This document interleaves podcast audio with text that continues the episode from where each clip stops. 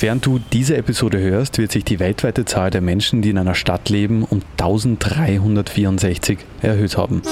Willkommen in unserer neuen Episode, Iris. Ja, hallo Andi. Irgendwie klingt das nach Großstadtdschungel. Genau. Und irgendetwas sagt mir, dass das mit der heutigen Episode zu tun hat. Richtig, weil heute geht es nämlich um die Stadt. Um welche Stadt? Um alle Städte. Um alle Städte. Genau. Also um das Konzept der Stadt an sich. Genau. Okay. Weil wie du wahrscheinlich schon mal irgendwo gehört hast, leben wir, also wir, die Spezies Homo sapiens, seit 2008 in einer urbanen Welt. Wie seit 2008? Ja, seit 2008 leben mehr als die Hälfte der Weltbevölkerung in städtischen Gebieten. Und heute, also 2021, sind es schon 55 Prozent aller Menschen. Ja, und dieser Umstand mag auf den ersten Blick. Aufs erste Hören. Danke, aufs erste Hören unspektakulär wirken, aber diese zunehmende Urbanisierung hat immense Auswirkungen auf unsere Zukunft. Das klingt dramatisch. Ja. Folgewirkung, der Podcast des Klima- und Energiefonds. Also Iris, Frage, wann ist die erste Stadt entstanden? Ui, sind wir jetzt beim Trivial Pursuit? Nein, bei der Millionenshow. Nur ohne Geld. Ui. Ähm, also ich schätze mal pff, 3000 vor Christus. Na, Oje, muss ich jetzt nach Hause gehen? Nein, bleib da. Aber die ersten städtischen Siedlungen entwickelten sich schon 7000 Jahre vor Christus in Mesopotamien. Und diese ersten Städte hatten schon mehrere tausend Einwohnerinnen. Nächste Frage. Wo und wann ist die erste Millionenstadt entstanden? Keine Ahnung, Andi. Ähm, Alexandria? Richtig. Also fast richtig. Ungefähr im Jahr Null hatte entweder Rom, Alexandria oder Bagdad als erste Stadt auf dieser Welt eine Million Einwohnerinnen. Da ist sich die Wissenschaft nicht ganz einig. Also es hat 7000 Jahre gebraucht von der ersten Stadt bis zur ersten Millionenstadt. Stimmt, und in den letzten 2000 Jahren ist das Städtewachstum quasi explodiert. Heute gibt es weltweit 560 Städte mit mehr als einer Million Einwohnerinnen. Und alleine im heutigen Tokio leben mehr Menschen als die gesamte Bevölkerung der Erde zur Zeit des ersten Städtebaus. Also heute gibt es mehr Menschen in Tokio als vor 9000 Jahren auf dem gesamten Planeten. Auf dem gesamten Planeten. Ja, und heute zählen wir bereits 34 Städte mit über 10 Millionen Einwohnerinnen sogenannte Megacities. Und in den nächsten drei Jahrzehnten wird prognostiziert, dass die Stadtbevölkerung um nochmals zwei Milliarden Menschen anwachsen wird. Dann, Iris, werden drei von vier Menschen auf diesem Planeten in einer Stadt leben. Na bumm. Ja, und das hat Konsequenzen. Städte haben nämlich einen unglaublichen Appetit an Energie. Schon heute verbrauchen sie zwei Drittel der weltweiten Energiereserven und verursachen über 75 Prozent der globalen CO2-Emissionen. Und das prognostizierte Wachstum der Städte wird ihren Energiehunger und ihren Anteil an den gesamten weltweiten CO2-Emissionen nur noch verstärken. Also wie? Die 55 Prozent, die in einer Stadt leben, verursachen jetzt schon 75 Prozent aller Emissionen. Mhm. Also wenn ich in einer Stadt lebe, verbrauche ich mehr CO2, als wenn ich am Land leben würde. Genau. Aber warum? Wie kann das sein? Weil instinktiv würde ich glauben, dass man in einer Stadt sehr viel effizienter leben kann. Also ich habe kein eigenes Auto, ich kann zu Fuß Lebensmittel einkaufen gehen, wir leben viel dichter aneinander, brauchen weniger Heizung. Ja, das stimmt alles. Aber du hast auch beleuchtete Schaufenster in Einkaufsstraßen. Du hast Messehallen und Bürotürme. Du fährst zwar weniger mit dem Auto, aber du hast ein komplexes System an öffentlichen Verkehrsmitteln. Du hast Flughäfen, Hotels und Restaurants. Du hast den Würstelprater, du hast die Staatsoper. Also technisch gesprochen. Du hast eine sehr viel dichtere Angebots- und Dienstleistungskette, riesige voll ausgestattete Büro- und Geschäftsflächen und extrem aufwendige Infrastrukturen, die auf einen sehr viel konsumbasierteren Lebensstil treffen. Am besten du stellst dir eine Stadt als einen dicht besiedelten Punkt auf einer Landkarte vor, auf dem sich unser auf Massenkonsum basierender Lebensstil des 21. Jahrhunderts maximal verdichtet. Wie ein Schaufenster in unseren Zeitgeist. Genau, aber die Städte sind nicht nur das Problem, sondern sie sind auch die Lösung. Wieso? Ja, weil sich gerade dort alle Probleme bündeln und sie deswegen sehr viel effektiver gelöst werden können. Also die Stadt bietet die Möglichkeit, einen großen, nachhaltigen Hebel anzusetzen in ganz unterschiedlichen Bereichen, egal ob in Umwelt- oder Sozialbemühungen. Also das ist zumindest die Hoffnung und das Versprechen vieler Organisationen und Institutionen, die sich mit dem Thema der Zukunft der Stadt beschäftigen. Wobei in den letzten Jahren immer öfter ein ganz spezielles Konzept der Stadtentwicklung genannt wird, wenn es um den Wandel der Stadt hin zu einem nachhaltigen Lebensraum geht. Welches? Die Smart City. Es war anfänglich, und mit anfänglich meine ich so, ja, 2010 bis 2015 ungefähr, äh, wurde es tatsächlich mit der Digitalisierung urbaner Infrastrukturen gleichgesetzt. Das ist Anke Strüfer. Sie ist Professorin für Humangeografie an der Karl-Franzens-Universität in Graz. Sie lehrt und forscht zu verschiedenen Themen kritischer Stadtforschung und eben auch zur Smart City, einem Begriff, der ursprünglich vom Technologiekonzern IBM erfunden wurde. Auf jeden Fall waren IBM die Ersten. Die wollten sich das ja sogar als Begriff schützen lassen. Naja, und das hat nicht geklappt.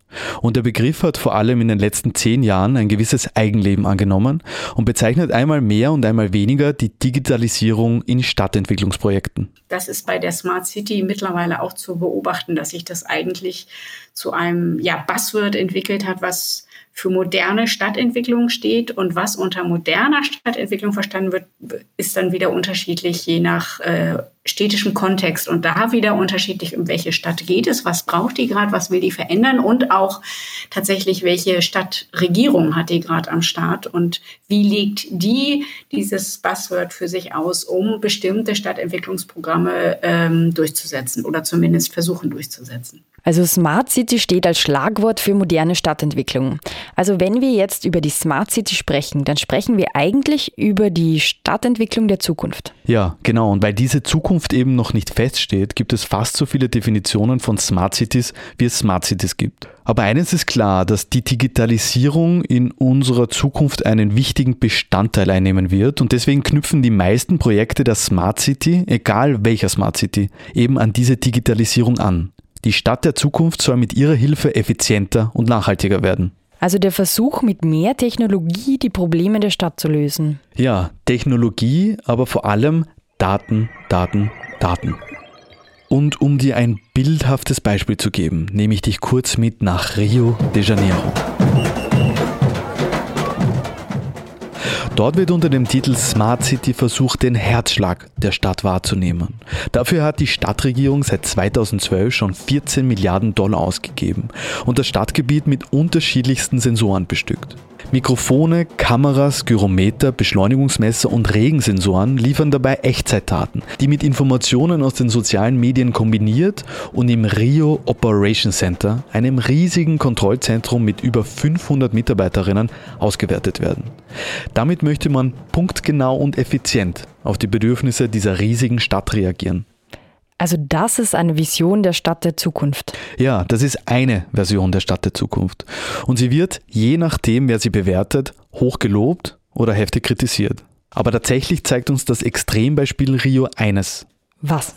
Dass wir jetzt im 21. Jahrhundert plötzlich die Möglichkeit haben, solche Projekte überhaupt umzusetzen und solche riesigen Datenmengen zu sammeln und in Echtzeit auszuwerten. Aber dafür muss man nicht mal über den Atlantik blicken, denn auch im europäischen Raum werden schon Daten in die Stadtplanung und Steuerung eingebunden.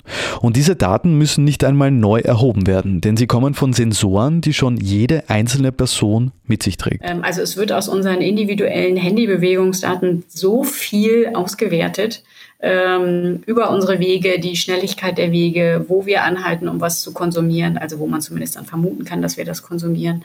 Ähm, also die Daten sind da.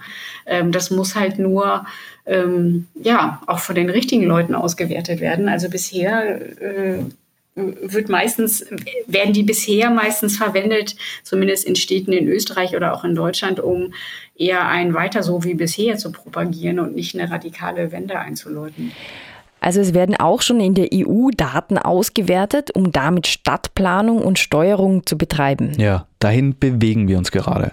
Ganz klar gesehen hat man das auch im letzten Jahr, wo mittels anonymisierter Smartphone-Daten die Lockdown-Beschränkungen und Corona-Maßnahmen überprüft und abgewogen wurden. Stimmt, das hat mich überrascht, dass diese Daten zur Verfügung gestanden sind. Ja, aber es werden nicht nur Handydaten verwendet, sondern du musst dir die Stadt zunehmend als einen riesigen Datenpool vorstellen. Heute sind nämlich schon über 10 Milliarden Dinge an das Internet angebunden und in Zukunft werden wir in diesem Bereich ein exponentielles Wachstum erleben. Also du meinst, durch das Internet der Dinge werden nicht nur Bewegungsdaten, übers Handy aufgezeichnet, sondern auch, wann mein Kühlschrank Hafermilch bestellt oder wann meine Waschmaschine mit dem Stromanbieter kommuniziert. Genau, und eben weil wir in Zukunft immer mehr solche Daten haben werden, sieht sich die moderne Stadtplanung auch zunehmend in der Position, diese Daten für sich zu verwenden. Nur, es gibt ja ein Problem. Welches? Mehr Daten heißt nicht zwangsläufig bessere Entscheidungen. Also ich komme mal mit einem ganz platten Beispiel. Wenn ich die Bewegungsdaten von den äh, Stadtbewohnerinnen einer Stadt XYZ habe, kann ich mit den gleichen Daten sowohl beweisen, dass man weiterhin gut ausgebaute, am besten vierspurige Straßen bis in die Innenstädte braucht, als, als dass ich auch beweisen könnte, äh, dass eine äh, aktive Mobilität als dominante Verkehrsform genauso möglich ist. Also es braucht tatsächlich auch bei dieser Auswertung von Daten ähm, zunächst Visionen, wo will ich eigentlich hin und dann halt auch konkretere Szenarien. Also es wird ja sehr viel weiterhin ähm, auch dadurch beendet, sage ich mal, bevor es richtig losgeht, weil es dann heißt, ja, das ist nicht machbar. Also man kann die Fußwege und Radwege nicht verbreitern, weil dann ähm, die Straßen schmäler werden müssen. Wenn, wenn man so argumentiert, ist damit die, ist damit die Diskussion zu Ende. Also die Daten an sich besitzen keinen Wert, sondern sie müssen immer auch interpretiert werden. Genau.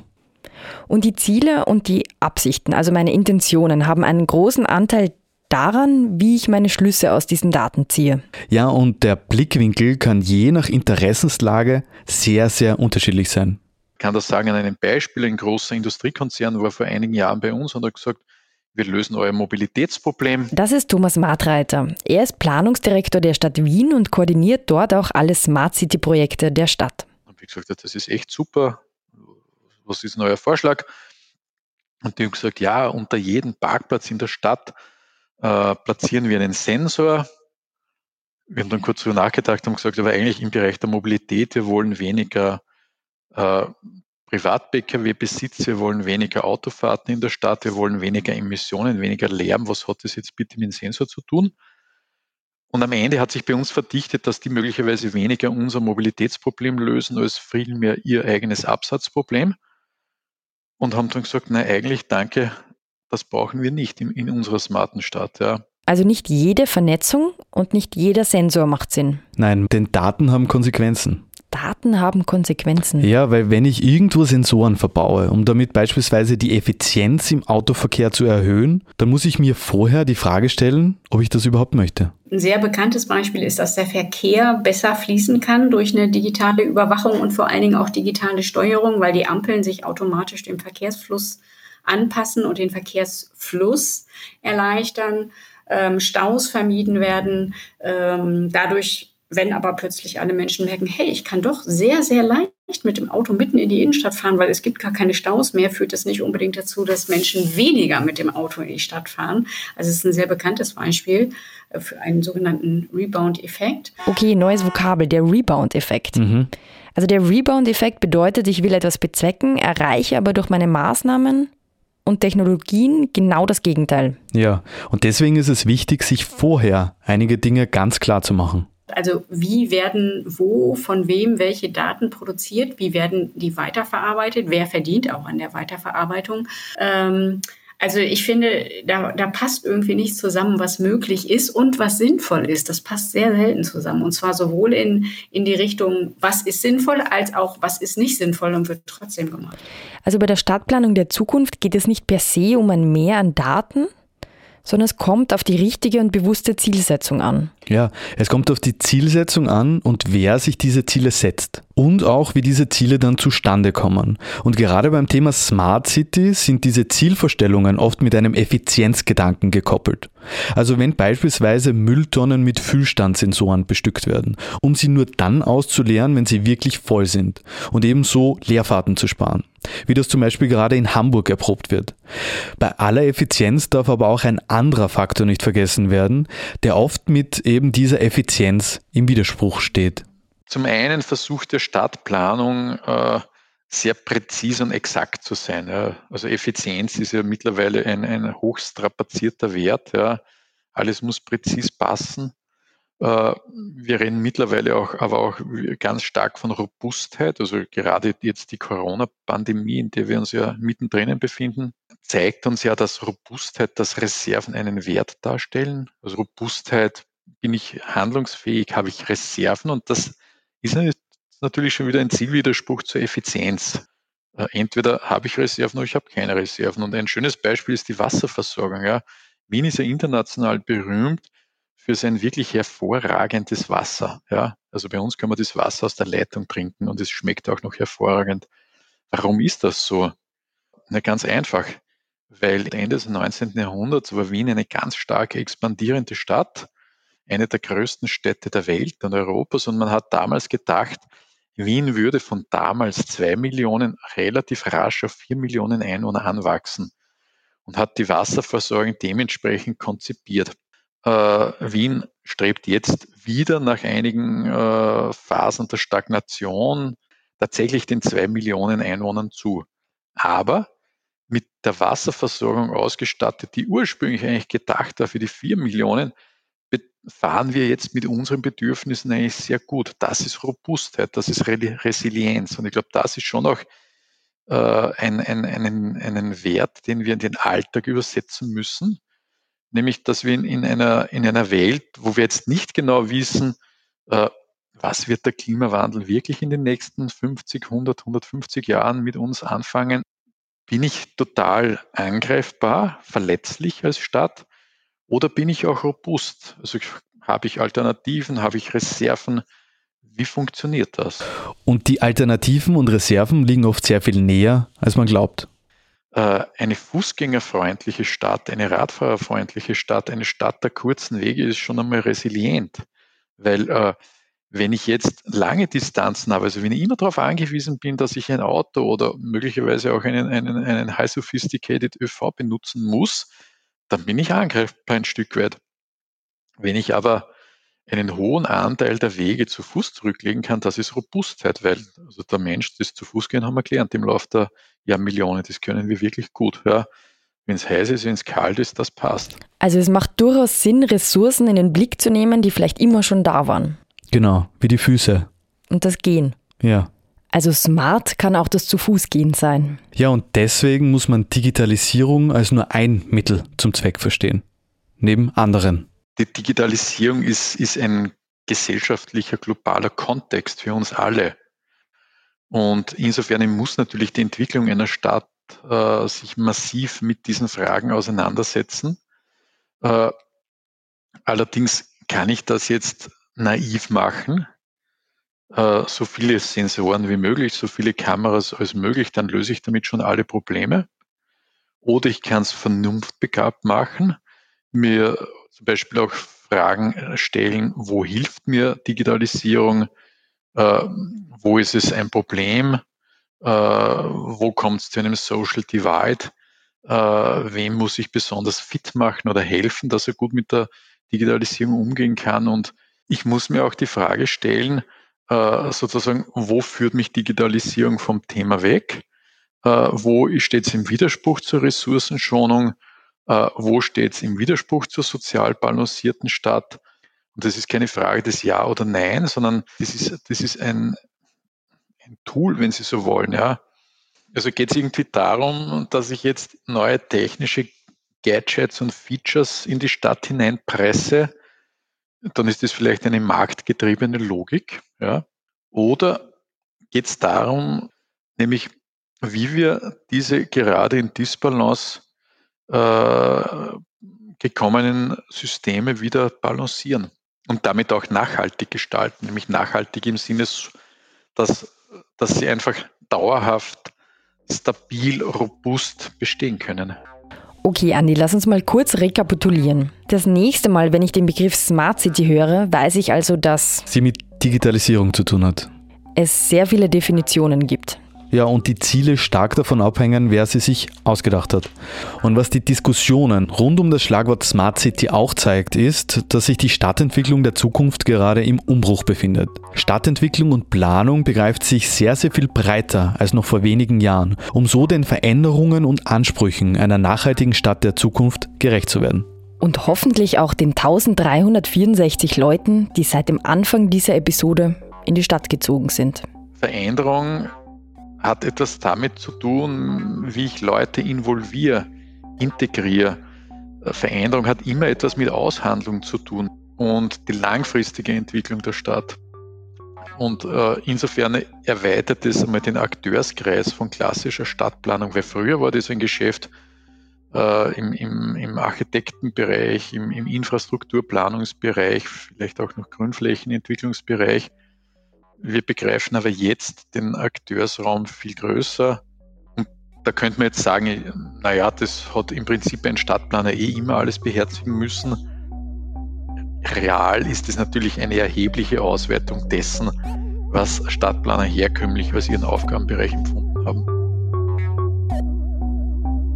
Folgewirkung ist der Podcast des österreichischen Klima- und Energiefonds. Der Klima- und Energiefonds unterstützt Ideen, Konzepte und Projekte in den Bereichen Forschung, Entwicklung, Mobilität, Marktdurchdringung und Bewusstseinsbildung. Mehr Informationen auf www.klimafond.gv.at. Dieser Podcast wird produziert vom Produktionsbüro Sissi Grant. Das sind Christoph Wager, Iris Borotschnik und Andreas Fischer. Musik von Petra Schrenzer. Alle Informationen zum Podcast findet ihr auf www.folgewirkung.at.